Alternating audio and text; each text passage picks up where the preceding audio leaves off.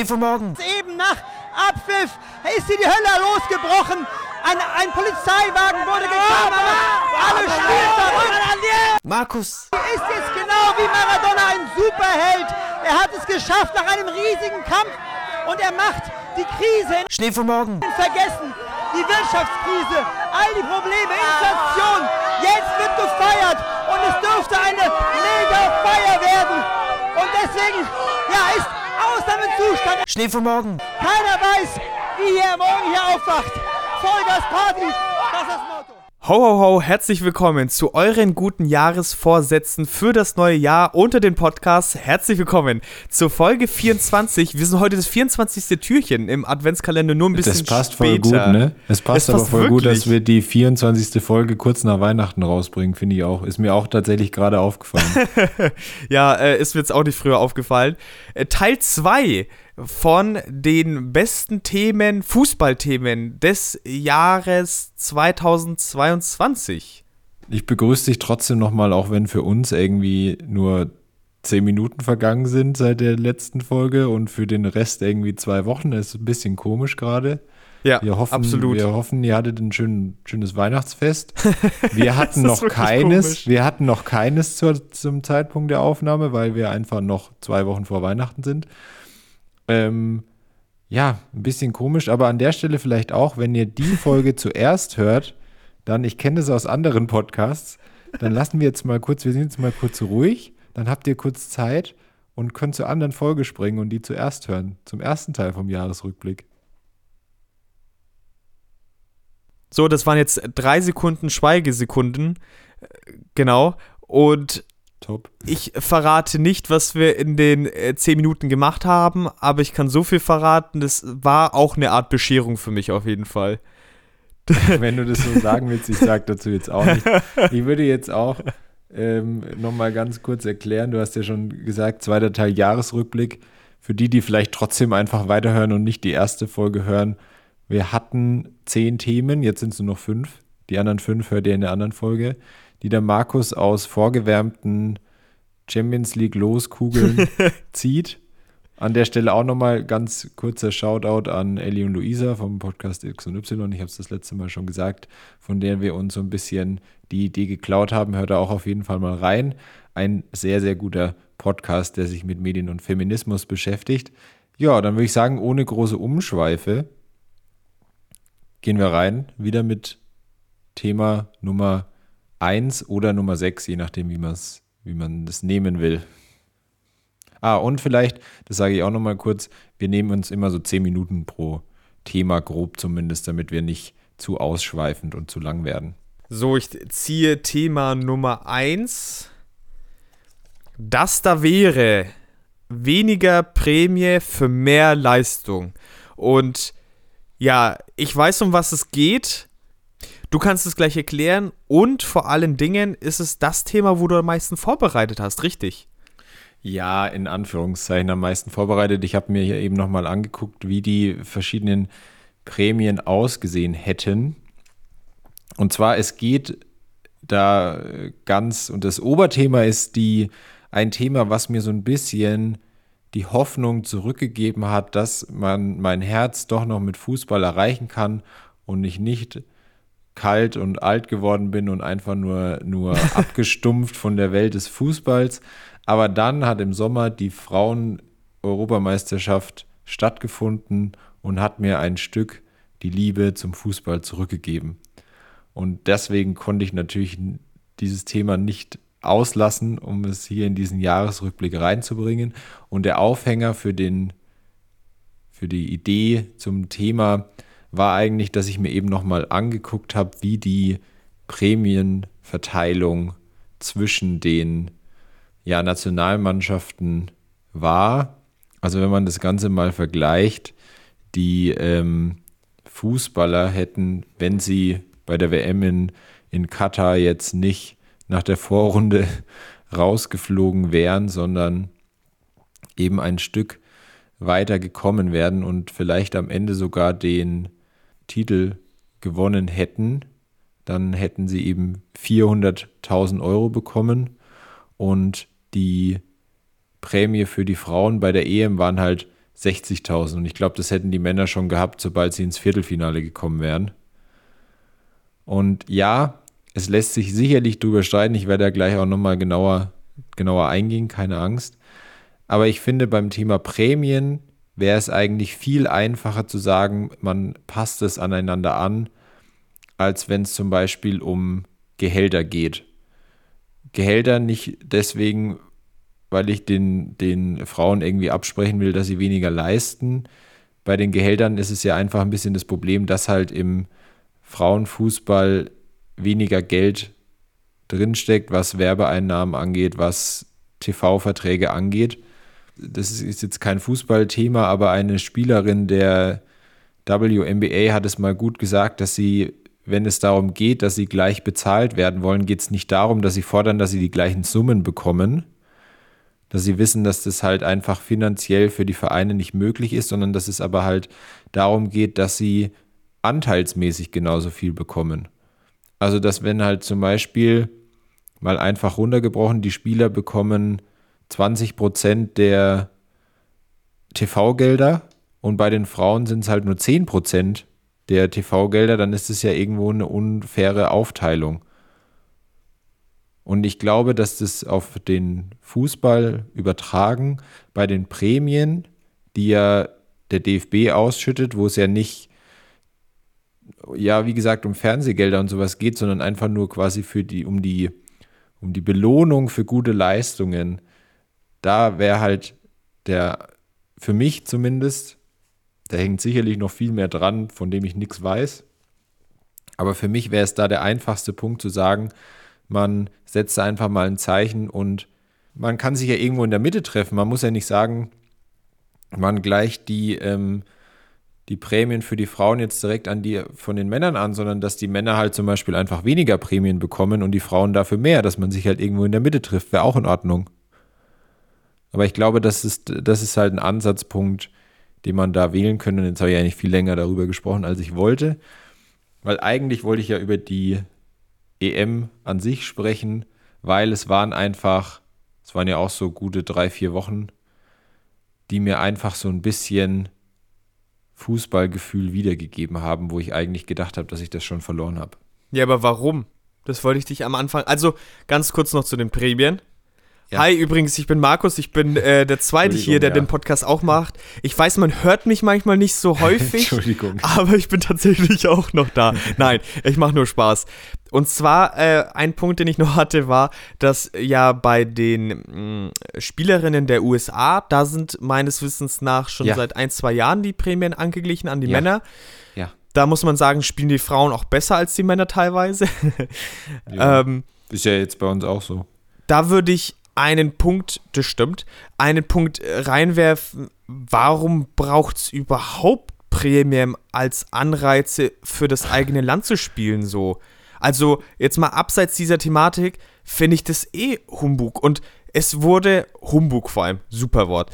Ist, äh, und vor allem sind die ja krass gestiegen, als, also muss man da wirklich noch Anreize schaffen? Also, ich finde es hingegen sinnvoll, den Vereinen Geld zu geben, als Entschädigung, wenn sich die äh, Spielerinnen bei der Nationalmannschaft verletzen. Das finde ich schon gut. Das kam ja dann mhm. auch erst mit den letzten Jahren so ein bisschen. Aber da generell also eine Kleinigkeit bei einem Gewinn oder so, dass jeder hier keine äh, Schokolinsen bekommt oder eine, eine Packung, eine Packung Schokobons oder so. Aber jetzt irgendwie da von Millionen und so und das steigt von Jahr zu Jahr und dann leisten sie, ich weiß nicht. Aber gut, sei es drum. Aber da finde ich den Punkt auch sinnvoll, wo du sagst, dass es anteilig wenigstens gleich viel sein soll. Ja. Und jetzt nochmal meine Ausgangsfrage. Also mir geht es genauso. Ich hatte mehr Lust tatsächlich äh, den Frauen zuzugucken, vor allem weil die Männer, ich habe ja dann doch, kann ich ja verraten, ein Spiel so ein bisschen angeschaut und es war Deutschland gegen Costa Rica. Und da war es so wie bei den letzten Spielen eigentlich, die ich geguckt habe von der deutschen Nationalmannschaft, wie immer. 20 Minuten spielen die sehr guten oder ganz okayen Fußball, vorne halt so inkonsequent, hinten, ja, fehlt die Qualität wahrscheinlich auch so ein bisschen, um gut zu verteidigen und auch Teambewusstsein und einfach ja. der Ehrgeiz, muss man auch ganz klar sagen. Aber was ja. hat dich bei den Frauen so begeistert? Dass ich das erste Mal wieder emotionale Nähe zu einem Team gespürt habe seit Jahren. Also es war schon was, was ich gedacht habe, vielleicht verläuft sich das, wenn man älter wird und kein Kind mehr ist und dann irgendwie nicht mehr so zu den Spielern aufschaut und da irgendwie so eine, so eine Bindung entsteht. Aber da, ich habe mich das erste Mal wieder richtig vom Team mitgenommen gefühlt. Die waren irgendwie Ja, aber so warum? Nah, weil sie nahbarer waren. Ich kann es auch an nichts Konkretem festmachen. Ich habe mich einfach viel schneller mit diesem Team verbunden gefühlt. Also, wenn ich einen Grund sagen müsste, würde ich es schon mit den Leistungen auf dem Platz auch verbinden und da einfach Die- mit dem, wie sie sich reingehauen haben. Also, Mischung, man die hat. Für mich war es die Mischung aus den Leistungen auf dem Platz und aber wie sie sich auch so gegeben haben. Ja, man, es wirkt alles natürlich, vielleicht auch, weil weniger Geld im Spiel ist oder warum auch immer, dass sie einfach bodenständiger sind, deutlich bodenständiger. Und ich fand vor allem die Leistungen auf dem Platz, also ich habe da jetzt auch bei weitem nicht jedes Spiel gesehen, habe da Ja. aber auch mehr mitgefiebert. Natürlich fiebert man mehr mit, je weiter ein Team kommt. Das war jetzt bei den Oh, Herren, also ja. meiner Meinung nach schon auch. Naja. Außer das äh, findet jetzt irgendwie im eigenen Land statt, dann ist da eh schon so mehr Aufbruchstimmung da. War jetzt bei den Herren, äh, hat es ja abermals nicht so gut funktioniert. Ich denke schon, dass da auf jeden Fall auch jetzt im Land, äh, jetzt bezüglich der WM, mehr Anteilnahme noch gekommen wäre, wenn jetzt Deutschland auf einmal im Halbfinale gestanden wäre. Das glaube ich schon, dass dann einige doch noch überzeugt gewor worden Ja. wären, wenn das ein Satz ist. Spreche halt die ganze Zeit über die e WM, wenn Ja, die EM sorry. unser Thema ist. Und, und bei, den, bei den Frauen war es halt wirklich so, die haben sich reingehauen, die haben gekämpft, die haben gegrätscht. Lena Oberdorf war mehr auf dem Boden und hat irgendwelche anderen Frauen weggesenzt als, als sonst jemand. Und das fand ich einfach, man hat gemerkt, dass sie richtig wollten und auch als Team so einen Teamgeist hatten und es auch wirklich versprüht haben. Und damit haben sie mich dann letztendlich überzeugt, wenn du mich jetzt fragen würdest. Ja, was ich auch noch finde, wenn, wer, wer, wer war denn für dich jetzt der beste Spieler bei der WM, so vorher, im, Vor im, im Vorfeld aus dem Kader, wenn du dir eine, einen Spieler raussuchen müsstest, wer so gerade der beste Nationalspieler ist? Ich würde, glaube ich, Antonio Rüdiger sagen. Dadurch, Okay. dass er so die einzige Konstante in der Verteidigung war. Ja, nehmen wir jetzt mal Antonio Rüdiger und Antonio Rüdiger hätte sich vor der WM verletzt. Ja. dann wäre auf jeden Fall am Anfang und ich glaube auch immer wieder in den Vorberichten und in den Berichten über die Spiele eingeflossen, dass es ja in der Abwehr auch einfach schlechter läuft, weil Antonio Rüdiger verletzt ist. ja, sicherlich. Sicherlich. Es gab, zumindest ich habe viel geguckt, ich habe viel Vorberichte geguckt. Ich habe während der, der EM der Frauen kein einziges Mal jemanden vom Team oder auch so außenrum darüber sprechen hören, dass Jennifer Marojan aufgrund von dem Kreuzbandriss war es, glaube ich, nicht dabei sein kann. Und Ja. Jennifer Marojan ist schon die beste Spielerin, die die Nationalmannschaft hat. Da ging es einfach null drum. Ja, absolut. Das ist ein sehr guter Punkt, denn witzigerweise, ich kenne mich, ich verfolge jetzt den Frauenfußball gerade so auf Vereinsebene jetzt nicht stark. Und ich habe mich dann so im zweiten, dritten Spiel gefragt, sag mal, es gab ja diese Maruschan und die ist ja eigentlich noch nicht so alt gewesen. Und dann habe ich erstmal googeln müssen, was Ja, mit der genau, überhaupt so los ist. Und dann habe ich gesehen, dass sie verletzt ist. Klar, und mit was verbindest du das jetzt? Oder was möchtest du damit sagen? Ja, dass, dass es da irgendwie so, dass es eben gar kein Thema war und dass die da sich damit nicht beschäftigt haben, dass da so jemand so Wichtiges fehlt und Die Mannschaft. sie, ja, die Mannschaft und aber auch so, dass es, ich glaube schon, Ja. dass es bei den Männern anders gewesen wäre. Und das sind halt so Kleinigkeiten, die ich, die ich gut finde und wir sind jetzt auch schon über den zehn Minuten, es tut mir leid.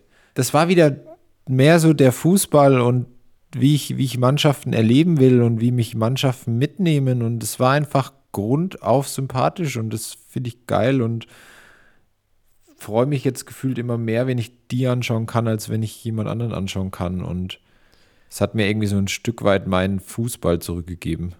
Dann ganz kurze Frage noch: Hast du die zwei Spiele dann gegen die USA auch gesehen? Nee, weil die waren ja nachts. Die Zusammenfassung habe ich gesehen. Und dann noch ein zweiter Punkt zu dem Punkt, was du gesagt hast, wegen der Verletzung. Ja, äh, kümmert sich vielleicht die Mannschaft oder, oder die Mannschaft fokussiert sich dann eher vielleicht auch auf die Spiele, aber du musst auch einfach sehen, dass das äh, mediale Aufsehen jetzt bei den Herren zumindest viel stärker einfach da ist und einfach auch die Medien mehr darüber berichten.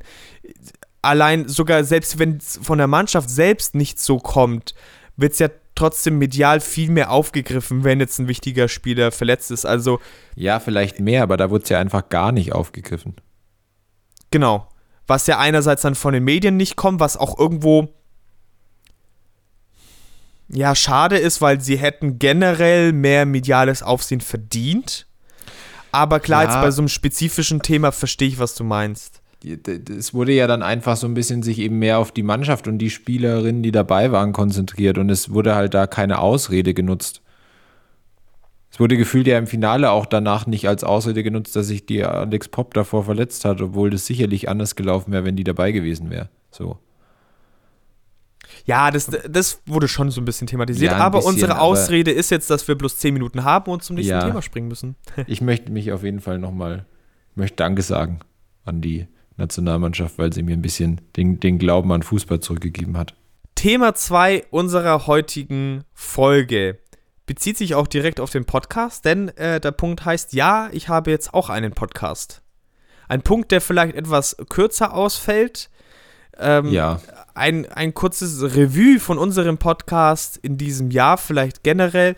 Uns gibt es jetzt seit eineinhalb Jahren ungefähr, richtig? Ja, im so Juni, Juni Juni, Juli 21 haben wir, glaube ich, angefangen. Heute feiert übrigens ein Blumentopf wieder sein Comeback. Genau vor einem Jahr ungefähr habe ich äh, nämlich in Dublin ja immer Folgen aufgenommen und da war mein Podcast-Mikrofon immer auf einem Blumentopf gestanden, weil man muss, ihr müsst euch das vorstellen, man muss das Kabel irgendwie von unten reinfriemeln und normalerweise baust du dann, also entweder hast du eben ein Stativ, oder man sucht sich eben was anderes, baut sich mit Büchern was auf oder stellt es eben auf einen Blumentopf, wo man dann das Kabel trotzdem von unten reinstecken kann. Heute eben das Comeback äh, des großen Blumentopfs. Und ja, eineinhalb Jahre. Seppo, deine warmen Worte an unseren Fans oder was, was möchtest du sagen zu dem Punkt? Das ist ja schließlich dein Punkt. Ja, ich habe das Thema vorgeschlagen. Ähm, da Shoutout auch an an Dani, der mich auf das Thema gebracht hat. Der freut sich sicherlich auch, wenn er hier mal Erwähnung findet. Ja, ich dachte, wir sprechen einfach mal drüber, wie wir finden, wie sich der Podcast so entwickelt hat, wie wir uns vielleicht auch mit dem Podcast entwickelt haben. Ich glaube schon, dass es uns gut getan hat, dass wir ja die, die Struktur so ein bisschen geändert haben, dass wir weg sind von den, von den zwei Spielern pro Folge hin zu einem Spieler und ein Thema. Ich glaube schon, dass das ein bisschen bisschen mehr Dynamik reinbringt. Absolut. Also ich glaube, die Änderung hat uns einerseits gut getan und wir müssen nicht zwei Spieler pro Folge verwursten. Es war dann wirklich so, ich hatte einen großen Redeanteil, du hattest einen großen Redeanteil, ja, mehr oder genau. weniger war ja so das Konzept. Und so sind wir jetzt dynamischer in dem Sinne, dass wir einfach mehr miteinander interagieren. Und ich merke auch bei uns, einfach, dass wir besser darin geworden sind, wie wir reden. Also die Pausen, gerade in den ersten Folgen, mussten wir sehr oft unterbrechen, weil wir dann gesagt haben, scheiße, ich weiß jetzt nicht, wie es weitergehen soll oder hm, was will ich denn jetzt überhaupt sagen? Und das ist jetzt mittlerweile viel flüssiger geworden. Auch wenn ich jetzt so sehe, die ersten Folgen habe ich ganz viel geschnitten. Was ich da an Schnittleistung, glaube ich, machen musste, das war zersetzt in tausendste Stücke, bevor man da noch einige Schnitte dann vielleicht gehört hat. Jetzt ist es vielleicht nicht mehr so krass, aber ja, ist doch ganz nett. Es wird auch ja in Zukunft vielleicht weitere Entwicklungen geben, weil irgendwann gibt es dann nicht mehr so die vielen gescheiterten Talente und dann kommt dann irgendwie ein Goran Slavkovski, den halt niemand kennt, was vielleicht auch für absolute Fußballnerds ganz cool nicht, ist. Heißt der nicht eigentlich Slavkovic? ja. ein Spieler, den ich glaube ich niemals, niemals richtig ausgesprochen habe und witzigerweise gab es da immer mal wieder welche. Also ich weiß noch so ein Christian Pulisic, da gab es eine Folge, da habe ich, glaube ich, fünfmal versucht, den richtig auszusprechen, habe es nie hinbekommen, weil ich mir auch nie ganz sicher war, wie er jetzt letztendlich ja. ausgesprochen worden ist. Habe dann immer noch mal neu angefangen und bei so einem Slavkowski, da dachten wir dann einfach, okay, wir lassen es jetzt so drin, weil äh, der Markus wird es bei manchen Spielern wahrscheinlich nie lernen. Ja, Richard Sakuda Pasu sage ich da nur. oh mein Sakuda Gott, Pasu liebe Grüße an Ralf und sein Getränk und den Spieler, den ich, glaube ich, die komplette Folge, also hört euch Folge 20 an? 21? Oh, ich weiß es nicht mehr, ob 21, ich glaube 21. Ich weiß es auch nicht genau, aber da ging es um Richard Sakuta, Sukuta. Sukuta Pasu. Und ich habe immer Sakuta gesagt. Vielleicht kurz bevor ich nach Japan gegangen bin, wie auch immer, hatte ich das schon so ein bisschen drin. Auf jeden Fall macht ein Trinkspiel draus. Es wird eine feuchtfröhliche Folge, das kann ich schon mal versprechen so. Ja. ja ich, Was ist ich, deine äh, Lieblingsfolge? Gewesen? Oha, das ist eine gute Frage. Also ich kann schon mal verraten in der Zwischenzeit, in der du überlegst, dass die Folge mit äh, Underground Berlin, der Serie von The Zone, die kam ziemlich gut an. Ja. Und dann so unsere ersten drei Folgen, das waren wahrscheinlich so die Folgen, die mit am populärsten, glaube ich, waren. Und jetzt von dem Jahr gesprochen war es auf jeden Fall die Folge Underground Berlin, haben wir mal so nachgeguckt im Archiv. Ja, natürlich. Ähm, wir, wir sind ja immer ähm, Fans von Sonderfolgen. ja, mehr, wir sind der Podcast mit mehr Sonderfolgen als normalen Folgen. Also so viel dazu. Ja, naja, naja. Also ich fand tatsächlich ähm, die jetzt vorletzte Folge, also die über, über Jan Fiete Arp. Ach so, ja, jetzt nicht, ist die vorletzte wegen, Folge, stimmt. Wegen Arp an sich, aber auch wegen den, wegen diesen Klauseln, über die wir da gesprochen haben. Oh ja, hört da unbedingt mal rein. Äh, das fand ich schon. ganz gut. Golden Boys fand ich gut. Fritz Walter Medaille fand ich gut. Persönlich Aha. jetzt. Das sind ja eben so Sonderfolgen. Ja, aber ich glaube, so, wo ich auch unsere Dynamik eben ganz gut fand, wie wir da so gesprochen haben, war eben, war eben jetzt Jan, Jan Fiede Ab.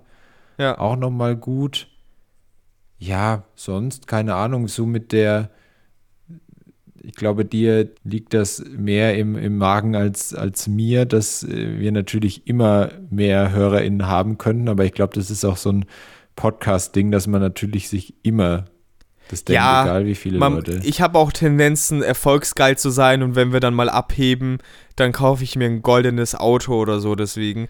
Aber ja. übrigens, danke für die Nachfrage. Also meine äh, Folge, die ich am coolsten fand, oh, Entschuldigung. War, war die mit äh, Alen Halilovic und äh, Dinamo Zagreb. Aus dem Grund, weil wir da, glaube ich, fast zum ersten Mal ausprobiert haben, dass wir ich glaub, ein zweites. das erste Mal. Ja, zweites anderes Thema haben. Und das war so die Folge, wo ich zumindest auch mal abseits äh, von der Internetrecherche und irgendwelchen Fußball-Webseiten wirklich auch im Buch nachgeguckt habe ähm, bei solchen Fußball-Leaks und da auch einfach viel erfahren habe von Zagreb und es war eigentlich ein super tiefgründiges Thema mit ähm, hier Finanzen strecken und irgendwie korrupten Präsidenten etc. Fand ich super interessant, auch persönlich. Kam leider aber nicht so gut wir an und wurde nicht mal, so oft geklickt. Wir lassen es mal durchgehen, es war im Dezember 21 die Folge. Ah, ja, gut. Aber naja, jetzt Dezember bis Dezember ist ja ein Jahr. Ja, ist so. okay. Da hatten wir übrigens auch, ich hatte es gerade offen, ähm, die Folge, wo wir über uns gesprochen haben. Ja, ja, ja, ja, ja. Wer uns vielleicht ein bisschen besser kennenlernen will noch, könnt ihr auch da mal reinhören. Ja, mal schauen, wo es hingeht. Wir machen uns schon so unsere Gedanken, ähm, wie es weitergehen kann. Aber willst du mit mir noch weitermachen, ist die wichtige Frage. Ja, natürlich. Das ist schön. Er hat, er hat Ja gesagt, Leute. Woo! nee, auf jeden Fall. Mir macht es ja immer noch Spaß. Wir, natürlich müssen wir immer wieder schauen, ob, dass wir so ein bisschen unsere Nische finden, dass wir nicht einfach einer von 100.000 Fußball-Podcasts sind. Klar sind irgendwie solche Folgen auch wie jetzt, wo man irgendwie so über so allgemeinere Themen spricht, fallen natürlich noch ein bisschen einfacher, weil man da, da, da ist die Recherchezeit ein bisschen niedriger. Da muss man nicht schauen, oh, ist das jetzt interessant genug, der Spieler, oder passt das überhaupt zu, der, zu dem Thema. Aber ich glaube, wir sind schon noch ganz gut, gut unterwegs und ich glaube, es geht auch gut, gut weiter und hört ihr ja dann, wie es so weitergeht und wie wir uns auch verändern werden über die Zeit weiterhin.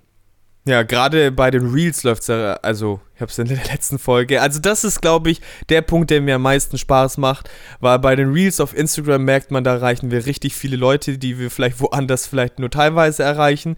Aber es ist dann einfach schön zu sehen, dass man, wenn man einen guten Witz raushaut oder spontan, das ist dann doch mal so das Feedback, Markus, du bist doch vielleicht ab und zu mal lustig. Das fehlt mir natürlich. Also ich liege auch abends manchmal alleine im Bett und äh, verdrücke dann ein Tränchen in der Embryonalstellung. Und da weiß ich doch, ja, ich, ich hab's noch drauf. Ja, nach 30 Jahren Karriere kann ich noch einen geilen Witz wie Thomas Gottschalk bei Wetten das raushauen, auch wenn die fünf davor daneben die, lagen. Ich glaube, in die Riege willst du nicht kommen. auch wenn die fünf davor daneben lagen, der hat gesessen so. Und äh, das ist ein schönes Gefühl, wenn ich mich in eurem Ruhm baden kann. Äh, das, das gibt mir viel Kraft für den Alltag. Ja. Gut. Gut. Machen wir Dann, weiter. bevor wa? es noch philosophischer wird, äh, wir sind jetzt auch fast perfekt, die zehn Minuten haben wir doch rumgebracht zu dem Thema. Dann, dann machen wir doch jetzt weiter mit, mit Thema 3. Thema Nummer drei der Folge. Sag mal Stopp. Stopp. Okay. Ich habe einen Zettel in der Hand. Du siehst ihn. Ich mache ihn auf und es steht drauf: Der Mann für die Lücken. Ein Thema, das du nicht kennst tatsächlich. Nein, aber ich vermute, dass es um Hä? Niklas Füllkrug geht. Das ist absolut richtig. Oh, das willst war du das, tatsächlich auch so ein kleines. willst du dieses Streitthema sch- deutsche Neuner nochmal aufmachen oder was? Ich wusste, es, wir haben ja schon mal gesagt, dass es jetzt nicht so leicht war, so viele Themen zu finden, weil man ja gerade Anfang des Jahres vielleicht nicht mehr so präsent im Kopf hat. Und ich finde, im Podcast bei uns geht es immer viel zu friedfertig. Ja, äh, bei dem. Thema nicht. Naja, aber guck mal. wir hatten es vorletzte Folge schon mal, da haben wir kurz über Deutsche Neuner gesprochen. Und ich finde, zumindest jetzt nach der EM, zumindest nach der EM für die Deutschen, W w Kann man w jetzt nicht behaupten, dass ich- Übrigens. Ich habe EM gesagt. Na siehst du, da merkt man, wie viel ich das Ganze verfolgt habe. Aber ich würde jetzt nicht sagen, dass ich Unrecht hatte zumindest, so was jetzt die Spiele anging. Gut, da kann ich jetzt nichts dazu sagen. Ich habe kein Spiel gesehen. Ja, man hätte ihn ruhig mal öfter aufstellen sollen. Also natürlich keine Weltklasse, aber Müller da vorne reinzustellen, hat jetzt nicht unbedingt viel gebracht so. Ja, da Und natürlich, der zu. wird jetzt hier, Füllkrug wird jetzt von, den, von allen Medien liebkost und nur noch abgefeiert und so. Und es ist natürlich ein bisschen zu viel des Guten. Aber ich hab's schon mal gesagt, so ein großer tut da gut, gerade bei Mannschaften, die sich hinten reinstellen. Und Chancenauswertung bei der WM war nun mal miserabel oder es war halt mit Pech, wenn dann halt jeder einen Pfosten trifft und so weiter. Und es ist jetzt auch nicht alles schlecht. Um Gottes Willen. Die werden jetzt alle niedergemacht, als hätten sie den schlechtesten Fußball wie 2014 gezeigt. 2018. Sie hatten nicht mal die. 2014 wurden wir Herrgott, Weltmeister. Alter, also. ja. Da haben ja, wir gut das- gespielt. Also, so. Ähm, stimmt. Also 2014 war Und- auch einfach ein Kackfußball, den sie da gespielt haben. Richtig unverdient am Ende. Und es wird jetzt so getan, als hätten wir die schlechteste Einstellung auch auf dem Platz gehabt, so wie 2018. Ist jetzt in meinen Augen nicht so. Also, es war jetzt auch irgendwo Pech und jetzt tritt jeder drauf und so, sollen sie ruhig machen. Und wenn ihr der Meinung seid, ich kann sie euch nicht nehmen, so, ich bin der Meinung, es war jetzt nicht alles schlecht. Es gab schon durchaus gute Aspekte auch, aber natürlich überwiegen die negativen, ganz klar so. Und einer der wenigen positiven Aspekte war für mich auf jeden Fall Niklas Füllkrug so. Der hat sich reingehangen. Manchmal braucht es auch keine überragende Mannschaft. Hier im Confed Cup 2015 Nee, 2015 war 2013? garantiert keiner. ist es vor der WM Ja, 2013, 2017 muss es gewesen sein. Vor der WM 2018, 2017 war es. da, wo Deutschland den Confed Cup gewonnen hat? Ja, Richtig, stimmt, das gab da ja waren auch jetzt noch. auch keine überragenden Spieler da. Du brauchst halt eine funktionierende Mannschaft und klar eine gewisse Qualität auch. Und die Mannschaft hat halt nicht funktioniert letztendlich. Ja, ja, ja. Aus Bin- vielen Aspekten. Man kann es nicht auf Ja. einen reduzieren so. Aber Füllkrug ist kein überragender Stürmer, aber wenn du da keinen großen sonst hast, dann nutze vielleicht ihn für das System so. Und er ist jetzt auch kein Simon Terodde, der jetzt wirklich wahrscheinlich der Nationalmannschaft nicht geholfen hätte, der ja auch kurz in der Diskussion ja. stand, ob er vielleicht nicht mit, also ob er vielleicht nicht mitfährt so. Den musst du halt nur irgendwie anflanken, der macht es schon und er hat es gut gemacht. Er hat gegen die Spanier ein schönes Tor geschossen, so. Ja, ich, ich, ich, ähm, ich plädiere ich, dafür. Ich weiß noch nicht genau, worauf du hinaus willst. Da, bei den ganzen Punkten würde ich dir ja allen zustimmen. Natürlich, ich habe jetzt nicht, weiß nicht, wie er gespielt hat. Ich weiß nicht, wie die Deutschen gespielt haben. Ich habe nichts gesehen. Ich stimme dir ja grundsätzlich zu, dass es gut ist, wenn man dieses Element hat. Ich glaube nur, dass es in der Diskussion viel zu oft in die Richtung geht, dass es nur so funktioniert. Und das glaube ich halt auch nicht der. Nee, ist es nicht, aber das habe ich ja schon das letzte Mal gesagt, du beraubst der, dich so ein bisschen deiner taktischen Möglichkeiten. Ja, das, das, da stimme ich dir ja auch zu. Das, was mich bei diesem Thema bei dir so aufregt, sind ja nur die Spieler, die du vorschlägst. Dass du da ja, immer wieder, dass du immer wieder solche Namen wie Weidand und Dietz da in den Raum wirfst, wo ich mir denke, Junge, die könnten noch nicht mal in der Conference League spielen. Äh, ja, ich, ich weiß. Ich, äh, das da, ja diese Namen sage ich ja aber auch nur mit Potenzial für die Zukunft. So. Ja, aber da ich kann mein, ich dir auch ja, sagen, da reicht mein Fußballwissen aus, dass, dass ich dir sagen kann, dass es nichts wird. So, und diese Stelle können wir vielleicht nochmal nehmen in ein paar Jahren und kann ja, ich dir gerne. um die Ohren Dann hauen, weil es gibt genügend Beispiele von Spielern, die dann mit 30 halt erst gut sind. Ja. Und Lewandowski war mit 23 auch kein geiler Spieler. Ja, aber Weidern und Dietz, ich glaube, da, da, da bin ich gerne. Ich meine, wenn die dann irgendwann die Nationalmannschaft zu einem EM- oder WM-Titel schießen, dann bin ich der Letzte. Dann bist du wieder ganz vorne dabei Letzte, und hast ein Trikot von denen an. Der Letzte, der dann sagt, da lag ich falsch. Aber ich bin mir halt ziemlich sicher bei dem Thema, dass ich bei den beiden gerade nicht falsch liegen werde. Ja, beim Weidern glaube ich es jetzt auch nicht mehr. Da dachte ich so vor zwei, drei Jahren so, A hätte Potenzial. Beim Dietz auch schwierig, ja. Wobei für ihn, der hat jetzt vor ein paar Jahren noch deutlich unterklassiger gespielt, glaube ich. Ja, ja, ist jetzt ja. dann raufgezogen ja. worden von der zweiten von Köln, wie auch immer. Und er macht ja. es gut. Ich meine, wenn er noch mal ein paar Schippen drauflegt, könnte das logisch. schon was Cooles Weiß werden. Aber wir haben halt keine Stürmer. Das ist halt, das ist und es ist so. ein Problem, das schon seit Jahren, ich weiß nicht, was die machen. Die fangen dann alle an, Basketball zu spielen oder so. Nee, aber ich meine, aus was für einer Generation kommen wir denn? Da ist es dann halt irgendwie, es hat ja alles so 2014 dann angefangen, da war die falsche Neun halt in. Ja, Modewort schlecht. Da war das also halt, wirklich. da, da hat es ja eigentlich auch schon nicht so gut funktioniert. Weil wie lange haben wir denn nee, bei der WM mit falscher nicht. Neun gespielt? So lange, bis äh, dann der Löw sich gedacht hat, oh, vielleicht ist mit Klose doch besser. Ich weiß auch nicht, warum wir im Moment so Probleme haben, gute Stürmer zu finden, wo Deutschland ja eigentlich nie Probleme hatte. Mit Stürmern und Torhüter ja. waren ja eigentlich nie das Problem. Dazwischen äh, gab es immer mal wieder Problempositionen, aber Stürmer und Torhüter gab es eigentlich immer gute. Zu jedem Zeitpunkt kannst du jede Generation, jedes Jahrzehnt durchgehen, findest du immer gute Stürmer und gute Torhüter. Also irgendwie schwierig, schwierig. Und schau, und das zeigt dann ja auch vielleicht die Vergangenheit, wo wir dann mit falscher Neun und so weiter gespielt haben. Tendenziell funktioniert es schlechter. Also ich möchte jetzt nicht sagen, woran das dann liegt, aber jetzt in deutschen Mannschaften steht es zumindest nicht so gut. Die tun sich leichter mit einer richtigen, mit einem richtigen Stürmer. Und das überzeugt mich jetzt aktuell, also wenn man mal jetzt im Laufe der Zeit alle falschen Neuner nimmt von der deutschen Nationalmannschaft. Da war ein Mario Götze, dann vielleicht noch, weiß nicht, ob Schürle mal vorne drin gespielt hat ein bisschen, nee. da bin ich mir unsicher. Havertz auf jeden Fall. Müller, wenn man ihn jetzt, sehe ich jetzt zumindest nicht mehr als Stürmer. Das war er vielleicht, als er ganz jung war, kam er rein als Stürmer, aber eigentlich auch kein nee. richtiger Stürmer war. Und es hat alles nicht so wirklich gut funktioniert. Mich wundert, dass es bei den Bayern so gut funktioniert.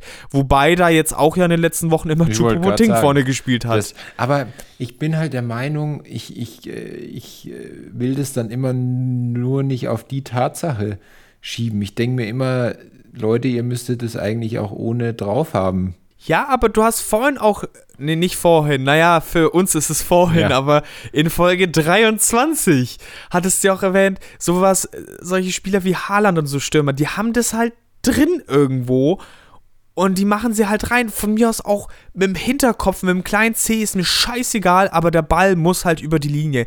Und irgendwie aus sehr vielen Gründen funktioniert es halt mit so einer falschen Neun bisher nicht. Mir gefällt auch ein Havertz. Ich weiß nicht, Havertz, Havertz hat ist halt auch den einfach Vor kein Stürmer. ja, eben. Für mich Vor- und Nachteil, der kann halt so ein bisschen alles spielen und spielt dann halt alles ganz, ganz okay. Aber als Stürmer, äh, der ist halt wenigstens groß, Ja. aber jetzt auch nicht unbedingt kopfballstark, halt nur weil man ja groß ist, ist man nicht kopfballstark, aber ja, und ah, also, Müller, Müller kann, funktioniert ja auch noch nie alleine ohne noch jemand ja, der neben braucht ihm. Nebenleute. Voll. Ja, ja, absolut. Absolut. Keine Ahnung, vielleicht hätte man auch einfach mehr mit Mokoko spielen müssen. Der ist Ja. nicht so groß, aber der ist schon ein richtiger Stürmer. Ja, aber weil Mokoko ist halt der abschlussstärkere Werner, der ein bisschen langsamer ist, aber so von der Größe, vom Spieltypus ja ähnlich und ein- und den du eher mal in enge Räume, glaube ich. Werner braucht halt 50 Meter Platz, braucht sechs Torschancen, macht dann an guten Tagen vier, an schlechten Tagen halt eins oder gar keins. Ich bin ja überhaupt kein Fan, das habe ich, Ich ja schon ein paar Mal gesagt von. Timo Werner. Guter Spieler, so keine Frage, nicht schlecht. Aber, boah, Alter, Deutschland Stürmer Nummer eins und dann so eine Pflaume, sorry, aber nee. Also, ne, oh, das, das, das, ja. Gut, äh, lassen wir das Thema, bevor ich mich da jetzt irgendwie noch mehr hineinstürze und, und noch trauriger werde irgendwie. Das Thema ist schon traurig genug. Deswegen äh, kommen wir zu unserem vorletzten Thema. Ja, ich finde es zwar ein bisschen schade, dass wir uns jetzt doch nicht so richtig gestritten haben, aber ähm, machen wir mal weiter. Streitsüchtige Sau, du. Ähm, ah, ein Thema, das wir schon mal in einer Folge thematisiert haben, das war ich in äh, der Person und zwar als Fußballmoment. Das Thema heißt Ein Königreich für einen Peter Ich Zwegert. habe ja versucht, ein bisschen kreativ zu sein bei den Titeln. Und wir sprechen natürlich nochmal über äh, Barcelona. Oh, äh, tatsächlich auch ein Aufreger. Also da kann ich gleich in schlechter Stimmung bleiben. Ey, ich hab's schon damals gesagt, ich wünsche denen einfach, dass sie schlecht spielen, dass es nicht gut läuft. In der Champions League hat es ja Gott sei Dank sehr gut funktioniert. Da bin ich sehr dankbar für die, dass die so viel Geld reinbuttern und teilweise alte Spieler auch einfach holen. Jetzt wollen sie auch noch Meunier von Dortmund holen, wo ich so denke, holt den tausendsten Außenverteidiger, wenn ihr mit Balde einen jungen, guten Spanier als Außenverteidiger habt, dann holen sie irgendwie Bellerin, dann haben sie noch Alba, dann holen sie Marcos Alonso, wo ich so denke, wo soll das hinführen? Setzt halt mal auf eure gute Jugendarbeit Ja. oder so und gibt nicht. Und die verlangen ja auch Gehalt. Die haben ja bei Arsenal und Chelsea Ja, gespielt. ja, ich so. meine, die, die kamen jetzt halt ablösefrei, aber ja, die kriegen dafür gutes Ja. Handgeld oder für was, den Berater was so. meinst du denn, wie, weißt du noch, wie hoch die Schulden waren? Es war jetzt nicht ein Apfel und ein Ei bei denen und äh, dass sie sich da immer rauswinden mit irgendwelchen scheiß finanziellen Tricks. So weit ist der Fußball gekommen. Ich habe Äh, Jetzt sage ich mal diesen, also im Doppelpass müsste ich jetzt ein paar Euro reinwerfen ins Spr- äh, ins Phrasenschwein, aber so weit ist der Fußball gekommen, dass man irgendwie die ganze Zeit Finanztricks lernen muss und sich da irgendwie rauswindet aus der ganzen Ich Kacke. Echt. äh, Peter Zwegert würde seine, seine, hier, wie heißt Flipchart vollschreiben, wenn er bei denen wäre. Also sie haben, Ja. und ich habe extra nochmal nachgeguckt, was der Unterschied ist. Also sie haben 451 Millionen Euro Nettoschulden und 1,35 Milliarden Euro Bruttoschulden. Der Unterschied zwischen, das habe ich schnell nochmal nachgeguckt, weil ich selber auch nicht genau wusste, äh, zwischen Nettoschulden und Bruttoschulden, deswegen sind die Nettoschulden niedriger, weil die Nettoschulden sind die Bruttoschulden abzüglich der Vermögenswerte. Also was man quasi so an das Camp Nou zum Beispiel zählt er ja rein als Wert, den der Verein hat, weil ihm das Stadion gehört so. ah, ja, ja. Aber gut. eigentlich sind es 1,35 Milliarden Euro Schulden. Ähm, ich frage mich, wie das, also gefühlt jedes Unternehmen, wenn es ein Unternehmen wäre, wäre irgendwie, müsste halt Insolvenz anmelden und dann würde man halt schauen, wie es mit dem Unternehmen weitergeht. Was meinst du denn, wie viel? Also, sie haben ja einige ablösefrei geholt, also Kessier, Christensen, Bellerin, Alonso waren alle ablösefrei. Aber äh, was schätzt du, wie viel haben sie für ähm, Rafinha, Kunde und Lewandowski zusammen ausgegeben im Sommer? 90, zwischen 90 und 110 Millionen. Insgesamt meinst du? Ja. Äh, also es sind, lass mich kurz zusammenrechnen, 153 Millionen. Boah, Junge. Der, und da sind die 5 Millionen, die ähm, Lewandowski sicherlich noch kosten wird, wenn er diese Torgrenze erreicht, wo die Bayern nochmal 5 Millionen extra bekommen, noch nicht eingerechnet. Dann wären wir bei 158 Millionen. Gehalt? Gehalt kommt da ja auch noch oben drauf, ja. Das war die reine Ablöse. Also sie haben 45, stand jetzt 45 für Lewandowski gezahlt, 50 für Kunde und 58 für Rafinha. Man muss ja sagen, was man also auch erwähnen muss, sie stottern es ja nicht auf einmal ab. Sie sagen, okay, wir finanzieren das über sechs Jahre und äh, schicken dann den Bayern jedes Jahr eine Überweisung von x Millionen halt hin. Nee, bei den Bayern nicht. Die Bayern wollten das, das hat der Salihamidzic extra so, der Transfer kam nur zustande, weil sie das Geld gleich überwiesen haben. Das wollten Ah die ja, Bayern nämlich naja. nicht, weil sie ja nicht wussten, wie es ähm, finanziell in Barcelona weitergeht. Haben die gesagt, Transfer kommt nur zustande, wenn sie die Summe direkt überweisen und nicht so in Raten. Ja, es ist doch, es ist doch aber letztendlich kacke, dass für die großen Vereine, die vielleicht ein bisschen Tradition haben, für die gelten nun mal andere Regeln. Es, das System ist halt in so vielen Schichten kaputt. Auch Manchester City, wenn sie dann irgendwelche Zwölfjährigen verpflichten, was sie nicht machen dürfen und eigentlich von der Champions League verbannt werden und dann sagt dann die UEFA, ach, wisst ihr was, spielt dann doch Ja. einfach mit, mal mit. Ja. Also ist ja gar kein Stress. Und äh, da hört es dann halt einfach auf. Also ganz ehrlich und ab einem gewissen Grad denke denk ich mir, macht's halt einfach wie ihr wollt so. Es, ne, die können sich dann eh auslegen, wie sie wollen. Sollen sie doch tun. Und deswegen wünsche ich halt wenigstens, dass sie von den anderen Mannschaften dann so auf den Deckel bekommen, dass es halt da wenigstens dann nicht läuft, dass sie nicht noch dafür belohnt werden, ja. Weil es reicht ja schon, dass sie damit durchkommen. Da könnte ich mich schon genug aufregen, aber ja. Ja, es ist halt äh, einfach, und du sagst es ja richtig, dass man sich da so fragt, was mit dem Fußball eigentlich los ist. Dass das halt alles so. Ja, Geld, Geld ist halt los. Ja, aber dass es halt so geduldet wird auch. Ja, weil die anderen mitverdienen. Dann kriegt halt die UEFA auch noch zwei, drei Millionen zugesteckt, wie bei. Weiß ich jetzt natürlich, Ja, ne? ja, ich lehne mich da jetzt weit Ja, aus dem Fenster. Aber ganz ehrlich, so unwahrscheinlich ist es dann auch nicht irgendwo. Dann gibst du, keine Ahnung, Schiri mal ein bisschen Kohle oder gibst mal Ja, gut, äh, dem Verband ein bisschen Kohle. Da wird so viel Geld hin und her gesteckt. Wundern brauchst dich da nicht. Das hat es dann halt kaputt gemacht letztendlich. Und verhindern lässt sich schon lange nicht mehr. Das Ist die einzige, ist die einzige Lösung, wie ähm, man zumindest Teile dieses Systems noch überbehalten kann, tatsächlich dann eine Super League? in, inwiefern retten oder was? Natürlich sind äh, da zu einer Schere von arm und äh, reich zu sprechen, ist ja eigentlich falsch. Eigentlich geht es ja um reich und weniger reich. So.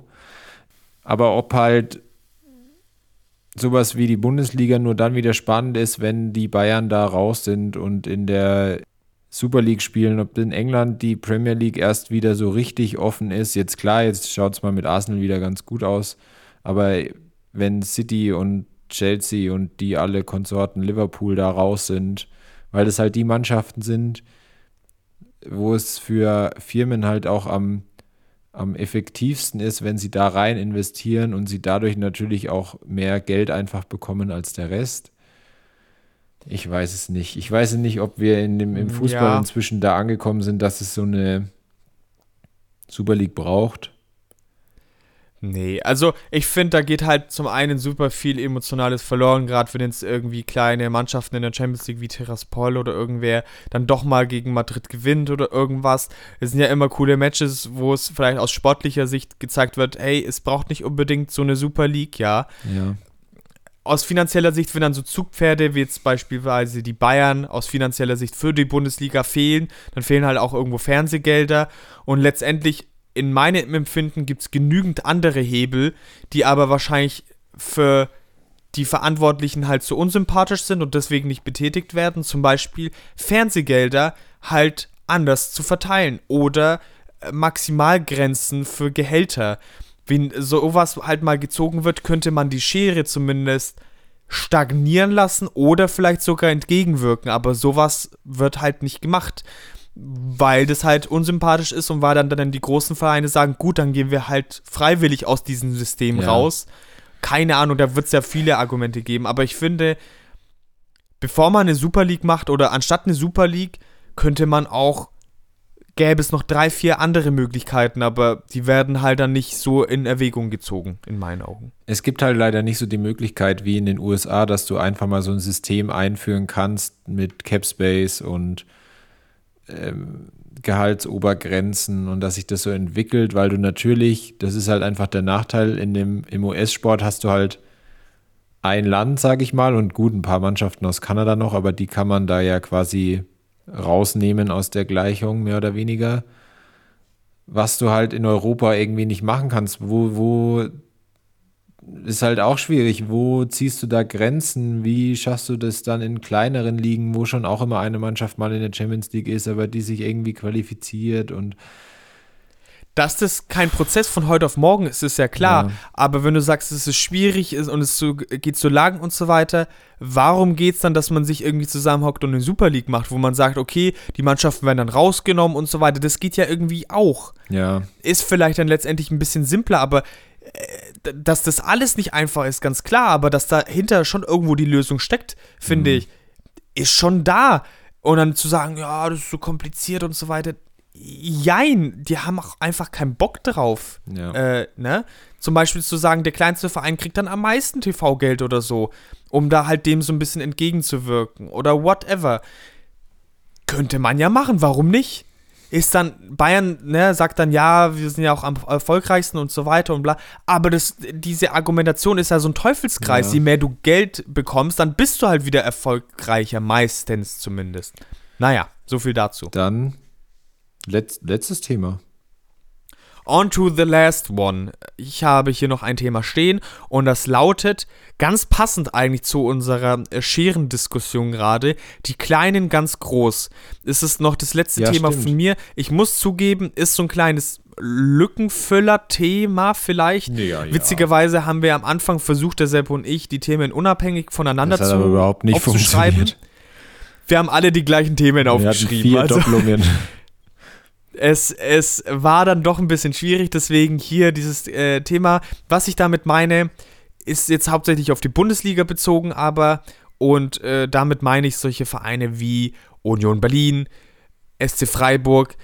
Ich würde sagen, bei Union Berlin ist es jetzt erstmal noch so eine temporäre Entwicklung, die auch schnell wieder nach hinten losgehen kann, weil einfach dann Mannschaften so zwei, drei gute Jahre haben.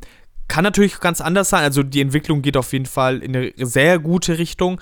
Aber wie lang anhaltend das sein wird, ob sich das jetzt wirklich über mehrere Jahre mhm. noch trägt, wird sich zeigen. Dann braucht es Glück und viele richtige Entscheidungen und alles sehr schwierig. Und gerade im Fußball sind halt so kleine Dinge, die halt viel ausmachen können. Und beim SC Freiburg muss ich aber sagen, wenn man jetzt die Entwicklung so von 15 Jahren anschaut, da ist dann wirklich schon eine Entwicklung hin zu einem größeren Verein auf jeden Fall erkennbar. Haben jetzt auch ein anderes Stadion und so weiter. Und Tingle, also die Wahrscheinlichkeit, dass die jetzt nochmal in den nächsten Jahren was mit dem Abstieg zu tun haben, sehe ich jetzt zumindest geringer als bei Union Berlin. Bin da gespannt, aber mich freut es tatsächlich, dass es sowas noch gibt. Wie gesagt, Glück gehört auf jeden Fall auch dazu, aber in allererster Linie steht da halt gute Arbeit dahinter. Und ich finde Christian Streich, also mein Onkel findet Christian Streich immer ganz schlimm. Der findet immer, weiß nicht, der findet ihn gar nicht ja, sympathisch. Aber von der. Echt? Ja. Verstehe ich auch überhaupt nicht. Finde ihn mega geil. Ja, es ist schon ein bisschen komischer Kauz, aber auf jeden Fall eine ehrliche Seele. Manchmal dreht er komplett hohl, aber ich meine, wer nicht, ja. Äh, und, und Freiburg generell finde ich eine sympathische Mannschaft, die auch sympathische, gute Transfers getätigt hat. Jetzt zum Beispiel mit Doan einen sehr guten Transfer, mit Gregoritsch, was ich jetzt davor nicht so eingeschätzt hätte, aber es hat ja auch wunderbar geklappt. Auch übrigens ein großer Stürmer. Ähm, den könnte man vielleicht noch einen deutschen Pass geben. Er hat schon für Österreich ähm, gespielt, das wird leider nichts mehr. Ja. Schwierig. Da könnte man ja auch nochmal drüber reden, wie manche Spieler die Nationalmannschaft öfter wechseln als ihre Unterhose. Da gibt es ja auch also ganz wilde Beispiele und dann wird es immer gesagt, ja, mein Herz hat sich für das entschieden. Äh, ja, genau. Ähm, auch äh, ein Thema, was wir mal breiter treten können, wird mich auch interessieren. Aber wie stehst du dazu? Ich, ich würde halt mir wünschen, dass man auch, dass die größeren Mannschaften mal wieder auch vorne angreifen können, aber letztendlich haben wir dieses Jahr, als wir unsere Spieltipps gemacht haben, beide auf, auf Bayern gesetzt, weil, ja, ähm, letztes Jahr habe ich es nicht getan und wurde bitter böse enttäuscht von Dortmund ja, für die Spannung wäre es halt ganz, ganz schön, aber mhm. dass es jetzt so kleine Mannschaften tragen können über die ganze Saison, so wie es jetzt Leicester vor drei, vier Jahren in der Premier League gemacht haben, das kommt halt einmal in 50 Jahren vielleicht vor. Vor, se vor sechs Jahren war das. Ähm, ja, letztendlich müssen es halt die größeren Mannschaften richten, aber die scheißen ja in einer Tour nur rein. Sorry für den Ausdruck, aber ja. Also erstmal, ich muss hier ja ein bisschen Abbitte leisten, weil ich es ja gewagt habe, dass ich Freiburg als Enttäuschung der Saison vorher getippt habe. Wir gehen ja bald dann, wenn die Rückrunde ansteht, dann auch unsere Tipps nochmal durch. Da, da werde ich vielleicht den, die ein oder andere Änderung vornehmen müssen. Ja, also Freiburg.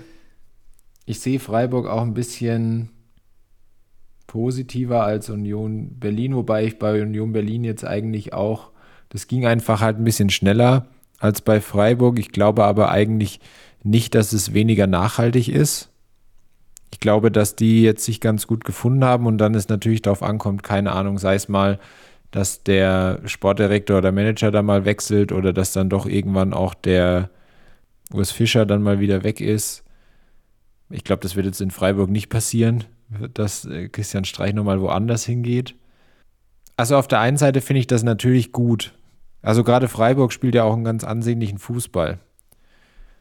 Nur, und damit hatte ich immer so ein bisschen ja, jetzt keine Bedenken und auch kein Problem damit, aber so ein bisschen Bauchschmerzen, ob als Union Berlin Tabellenführer war, was das über den Stand des deutschen Fußballs aussagt, wenn Union Berlin mit der Art, wie sie Fußball spielen, was ja vollkommen legitim ist. Ne? Ich möchte es ja gar nicht schlecht reden, wie sie spielen, aber was das über den deutschen Fußball aussagt, wenn jemand mit so Tabellenführer ist. Darf ich kurz dazu was sagen? Ja, natürlich ich finde, dass das alles immer Momentaufnahmen sind und es ist jedes Jahr eigentlich die Diskussion, wenn es jetzt äh, um Champions League Gruppenphase geht, wenn es dann äh, in die K.O.-Runden geht.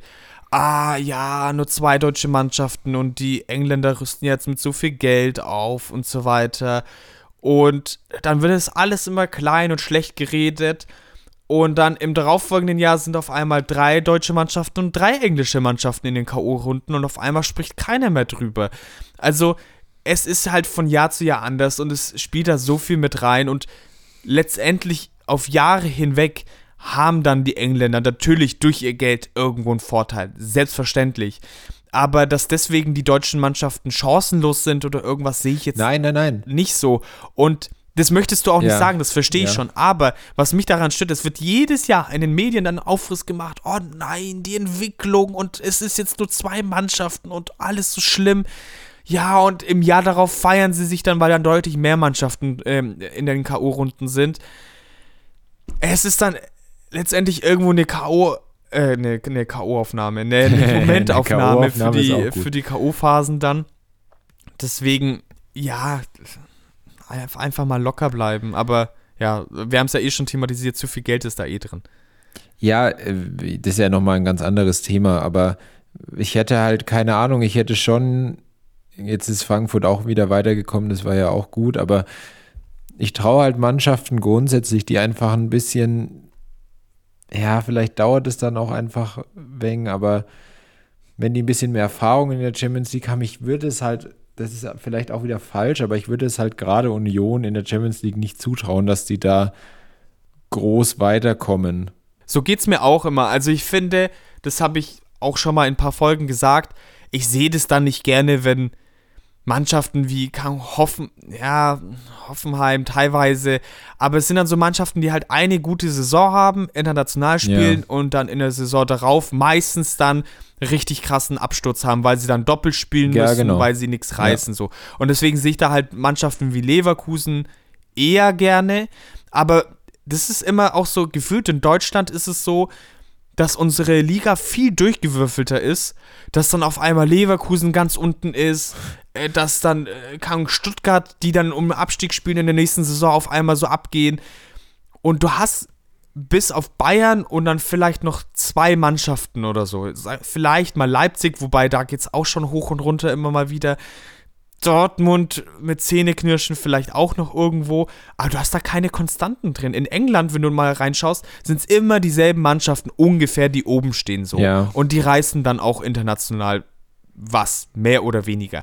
Aber gefühlt hast du es in Deutschland einfach nicht, weil dann immer so kleine Mannschaften dabei sind, aber halt nicht nachhaltig irgendwo. Was mir dann leid tut, ich würde es denen ja gönnen, aber die Erfahrung zeigt, dass es halt nicht funktioniert. Ja, was ja aber, und da sind wir uns ja auch einig, was ja die, sagen wir mal, die Leistung in der Bundesliga nicht schmälern soll, die sie dann wie jetzt Union und Freiburg dieses Jahr halt, die sind ja da auch nicht zu Unrecht. Wie gesagt, Genau. ich muss ja den Fußball von Union nicht mögen, um anzuerkennen, dass es halt einfach funktioniert. Natürlich funktioniert es vor allem gegen die größeren Mannschaften, wenn sie selber weniger den Ball haben müssen auch, als gegen kleinere Mannschaften, die dann halt selber den Ball nicht wollen und Union dann auf einmal das Spiel machen muss, dass ihnen das einfach nicht so liegt. Aber ich meine, die Entwicklung hat ja Freiburg auch ein bisschen genommen, dass die auch mal so eine Mannschaft waren, die eher so besser waren, wenn sie den Ball nicht hatten und da die Großen mal ärgern konnten, aber jetzt ja hin zu einer Mannschaft, die schon auch damit klarkommt, wenn sie mal gegen eine Mannschaft, keine Ahnung, sagen wir jetzt mal Schalke, Köln, sowas spielen, die halt selber den Ball nicht wollen, dass sie dann doch die Spiele halt auch gewinnen. Also es gibt gefühlt keine Bundesliga-Woche mehr, wo ich mir nicht zumindest vorstellen kann, dass Freiburg das Spiel halt gewinnt. Ja. Gegen die Ja, Bayern das ist vielleicht, aber selbst sehr da finde ich, ist es nicht äh, so von vornherein ausgeschlossen. So. Ja. Natürlich hast du das in keinem Spiel, aber es ist bei Freiburg zumindest dann keine Überraschung mehr. Während es halt bei anderen Sachen wie, keine Ahnung, wenn Schalke gegen Dortmund gewinnen würde, dann wäre es ja schon eine Überraschung. Das ist natürlich möglich, aber es ist eine Überraschung. Während Freiburg, wenn die gegen Dortmund gewinnen, dann ist es in der Zwischenzeit halt vielleicht immer noch unwahrscheinlicher als andersrum, aber zumindest keine große Überraschung mehr. Und das ist ja auch eine, ja, eine Errungenschaft für den Verein, wo man schon sagen muss, einfach Respekt dafür. Und auch Respekt an, an beide Mannschaften, was die einfach hatten. Ich habe es beiden nicht zugetraut, dass die jetzt in der neuen Saison wieder so, so gut dabei sind. Ja, ich auch nicht unbedingt. Also, ich habe es jetzt nicht so tief gesetzt wie du, aber ich glaube, Union, äh, doch, Union dachte ich, dass, dass die schneller drauf sein, schlechter drauf sein werden. Aber gut. Ähm, wir werden sehen, die Rückrunde ist noch zu spielen. Du hast gesagt, eine Saison Ja. findet immer in Phasen statt. Ja. Also in der letzten Folge hast du das gesagt und das ist auch richtig so. Und es gab ja schon viele Mannschaften, die dann nur durch die Rückrunde vielleicht abgestiegen sind. Ja, es wird jetzt wahrscheinlich Freiburg nicht widerfahren, aber wer weiß, wer weiß. Schauen wir mal, wo sie noch hinrutschen. Und wir wünschen euch jetzt einen guten Rutsch ins neue Jahr. Oh, sehr schön. Hätte von dir ich bin stolz können. auf dich. Ich bin stolz auf dich. Das war ja richtig schön. Ja, Leute, ähm, das war's. Ein Jahr wiederum mit Schnee von morgen. Das erste ganze Jahr Podcast. mit Schnee von morgen. Das erste komplette Jahr, das stimmt ja. Wir werden weitermachen. Fühlt sich länger an, kürzer an. Weiß ich nicht. Ja, ich glaube, ich spreche für uns beide, wenn ich sage, wir bedanken uns fürs Zuhören, fürs treue Zuhören, fürs neue Zuhören. Hauptsache, ihr hört uns zu. Viel mehr fällt mir auch. Wir haben jetzt irgendwie ganz schön lange aufgenommen am Stück. Da ist der Kopf dann irgendwie auch leer. Deswegen, ich habe es schon gesagt, wir wünschen euch schon mal ein frohes neues Jahr 2023, wo wir auch wieder mit jeder Menge Folgen über Talente oder über Sonderfolgen unser, ja, ich weiß nicht, ob ich es tatsächlich unseren Fußball-Sachverstand nennen soll oder nicht, aber wir auf jeden Fall einfach mal ein bisschen was raushauen und zum Besten. Du würdest nur von deinem Fußball-Sachverstand reden, nein, oder? Nein, nein, würde ich niemals. Und ja, damit danke auch an dich, Markus, für das schöne Jahr. Gerne. Spreche immer wieder ich gerne bin mit gerne dir. an deiner Seite und erhalte deine Hand und wir schreiten gemeinsam Richtung Zukunft. Genau. Das sind doch wunderbare Abschlussworte. Und damit, ja, vielleicht am Ende wie immer noch, empfehlt uns gerne weiter. Wir freuen uns über jede neuen Hörer und jede neue Hörerin. Ja, wir sind auch gespannt, was das neue Jahr bringt. Und damit sind wir fürs Alte raus und bis bald. Ciao, Leute. Man hört sich, ne? Man hört sich im neuen Jahr. Wird